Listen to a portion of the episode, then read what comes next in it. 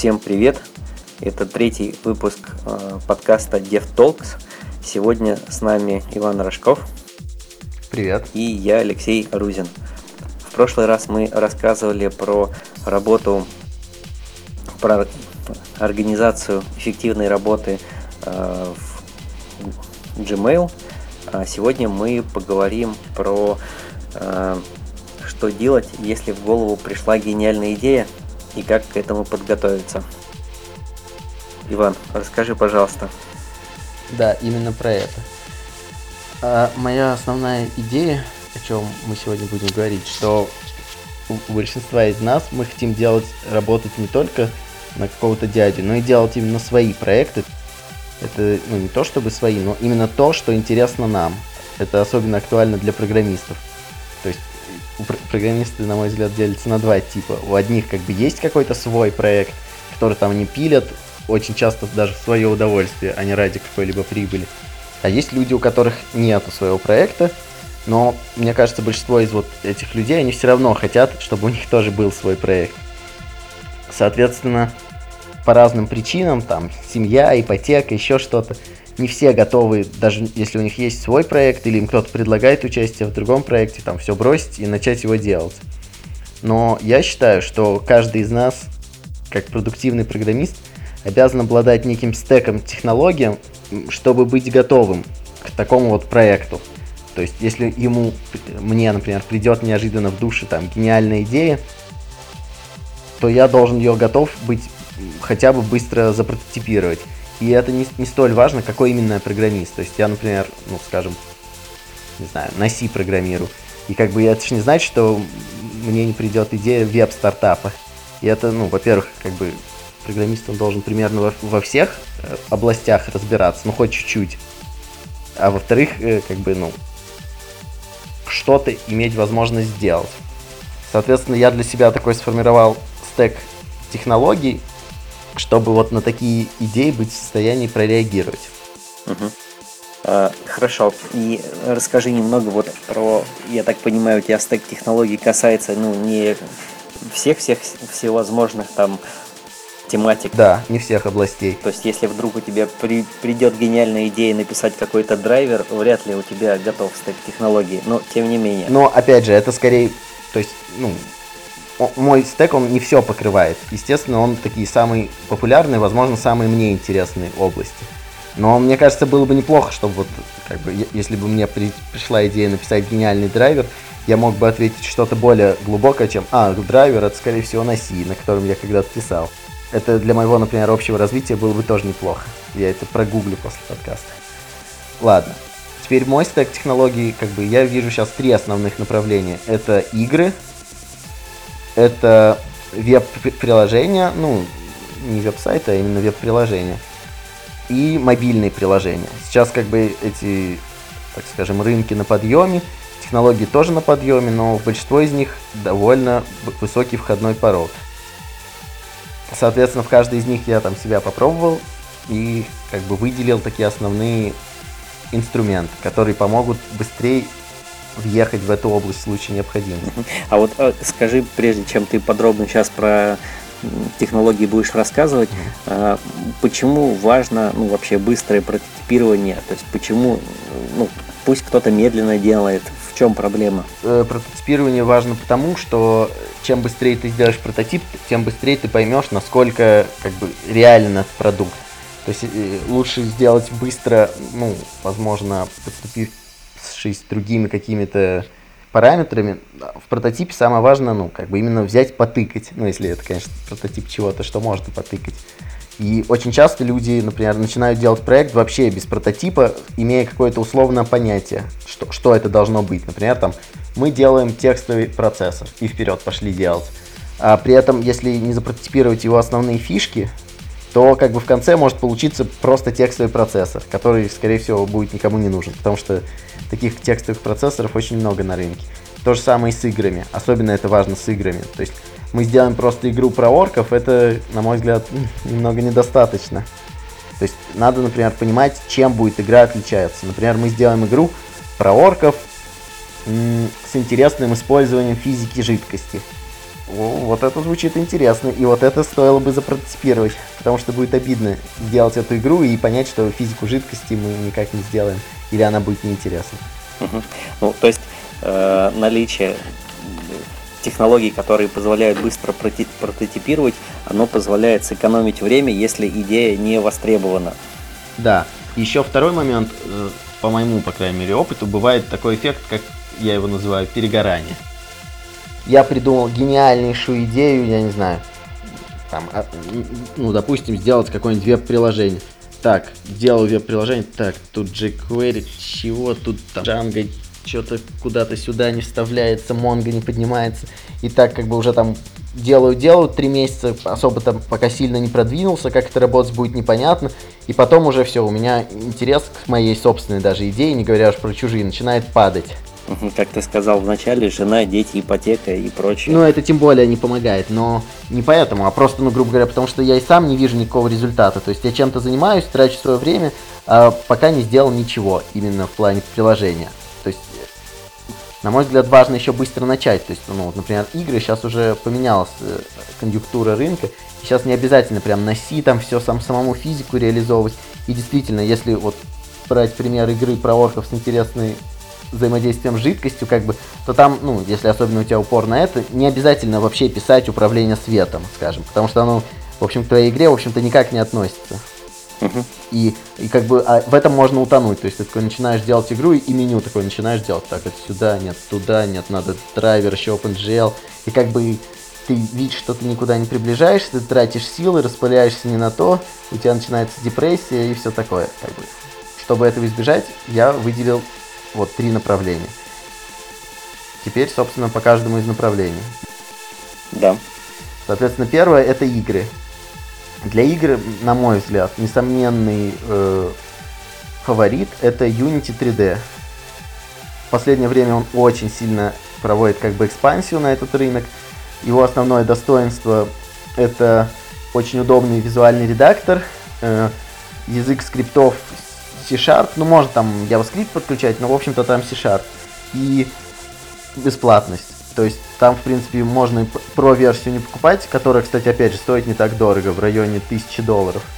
Учитывая, что остальные там движки раньше, по крайней мере, там стоили там по 10 тысяч долларов. А тут как бы средних возможностей движок, который можно его игры писать на нем бесплатно и публиковать их бесплатно, если они вам в год не будут приносить больше 100 тысяч долларов. Что как бы для среднего проекта, думаю, не скоро наступит. Соответственно, ну, он позволяет очень сильно абстрагироваться от многих вещей, типа там физики, цвет, там шейдеры, то есть там все это работает из коробки, настраивать особо не нужно, очень легко деплоить, то есть ты написал один проект, такой говоришь, на iOS мне, на Android, там, в браузер. Понятно, что расплата будет там в основном в производительность, плюс ограничение движка, но как бы для большинства проектов он как бы для прототипа, на мой взгляд, просто идеально подходит. Э, потому что у меня был опыт там своего движка, немного был опыт использования других таких студий. Мне не очень понравился. Unity угу. максимально быстро позволило продвинуть. А расскажи, пожалуйста, вот э, вы же на Unity делали прототипы, даже несколько игрушек. А вот как долго у вас, э, ну сколько времени заняло в том, чтобы погрузиться вот в мир Unity? Сколько это требует? Расскажу. Я думаю, мы погружались, ну я лично, где-то около месяца, но совсем неспешно. То есть, если нужен quick start, вот, например, мы там в одном хакатоне участвовали, там такое чувство, что некоторые люди погружались буквально за этот хакатон. Ну, у них удалось погрузиться, или не погружались, но никуда так и на поверхности остались плавать. Мне кажется, вполне. То есть, например, нет, понятно, что на поверхности, но как бы там надо понимать, что Unity это все же движок. Uh-huh. У движка есть там вполне конкретная архитектура и ограничения. И как бы вот разобраться в основных особенностях этого движка, я думаю, это за неделю можно спокойно. Uh-huh. И как бы это и хорошо, но опять же, есть опыт, то есть тут надо понимать, что это палка о двух концах. Иногда это мешает креативности. Вот, например, про вот эту физику жидкости на Unity. Ну, это, кстати, еще ничего. Хотя тоже, то есть там вот встроен, насколько я знаю, встроенный фи- физический движок, да? И как бы окей, а теперь я хочу жидкость там для моей игры, мне нужно, чтобы она сама работала. И вот тогда мне точно придется тратить усилия на борьбу со встроенным движком Unity. И это как бы, ну, То есть Unity, он, конечно же, больше подходит для стандартных игр. Мгм. Ну, там, например, шутер очень легко сделать, а вот стратегию не так легко. Или очень удобно там 3D экшен сделать, а вот двухме- поддержка 2D там появилась совсем недавно. Сейчас, конечно, лучше, но до недавнего времени ее вообще там не было. И это о многом говорит.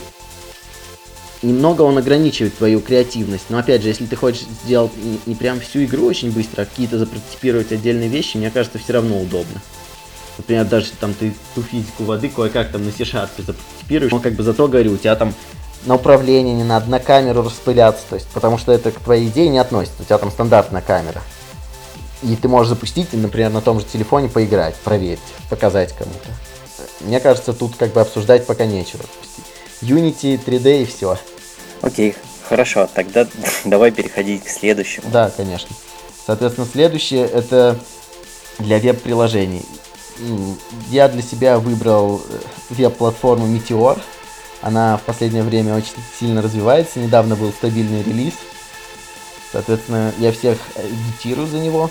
Meteor, он, на- по моему опыту, он позволяет делать всякие веб-штуки намного быстрее. В основном за счет того, что там и на фронтенде, и на бэкенде используется JavaScript. Расскажи немного вообще, как ты его нашел и зачем он тебе понадобился. Могу сказать, нашел мне один мой знакомый скинул статью на Хабр про некий сервис Pintask.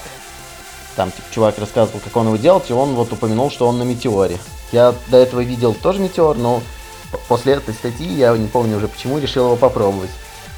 И как бы я попробовал, меня очень удивило, что там очень быстрый старт, то есть там скачал, запустил, работает, поменял, тут же прям работает, все, перезагрузка.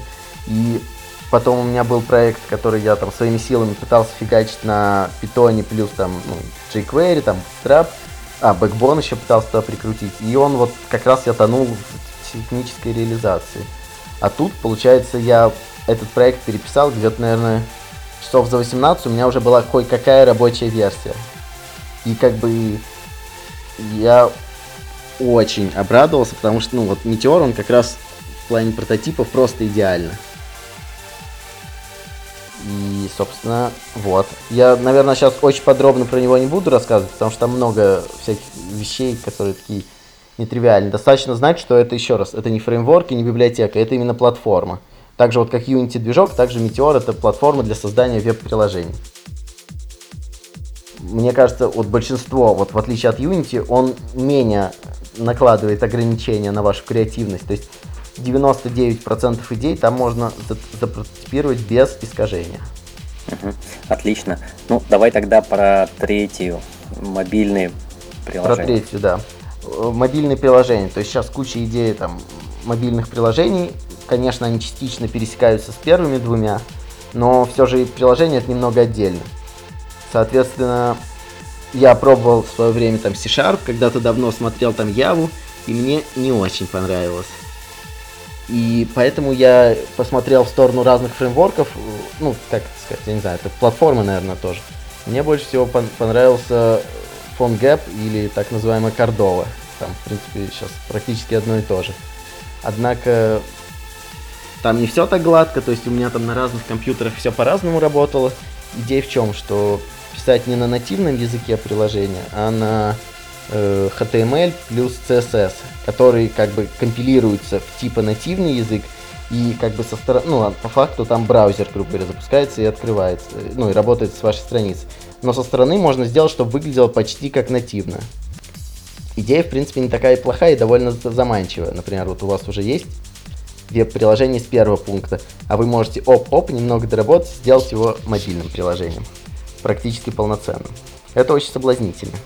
И при этом не нужно вот э, влезать в тонкости там C-Sharp, э, тонкости Android, то есть он унифицирует в некотором смысле, что вот есть доступ к камере, вот ты можешь кнопочку сделать, сделать скриншот, и он, неважно на каком телефоне, сделает его скриншот. Это, я бы сказал, очень удобно.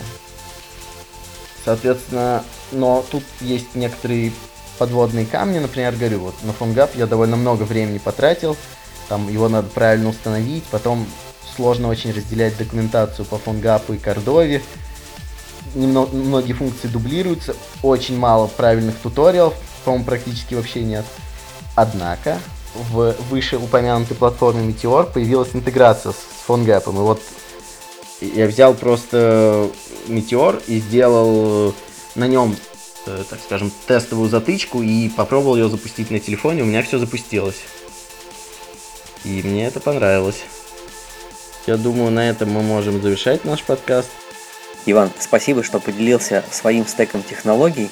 Э, в следующий раз мы планируем рассказать про еще одну книжку Passionate Programmer. Э, всем спасибо. До новых встреч. Всем пока.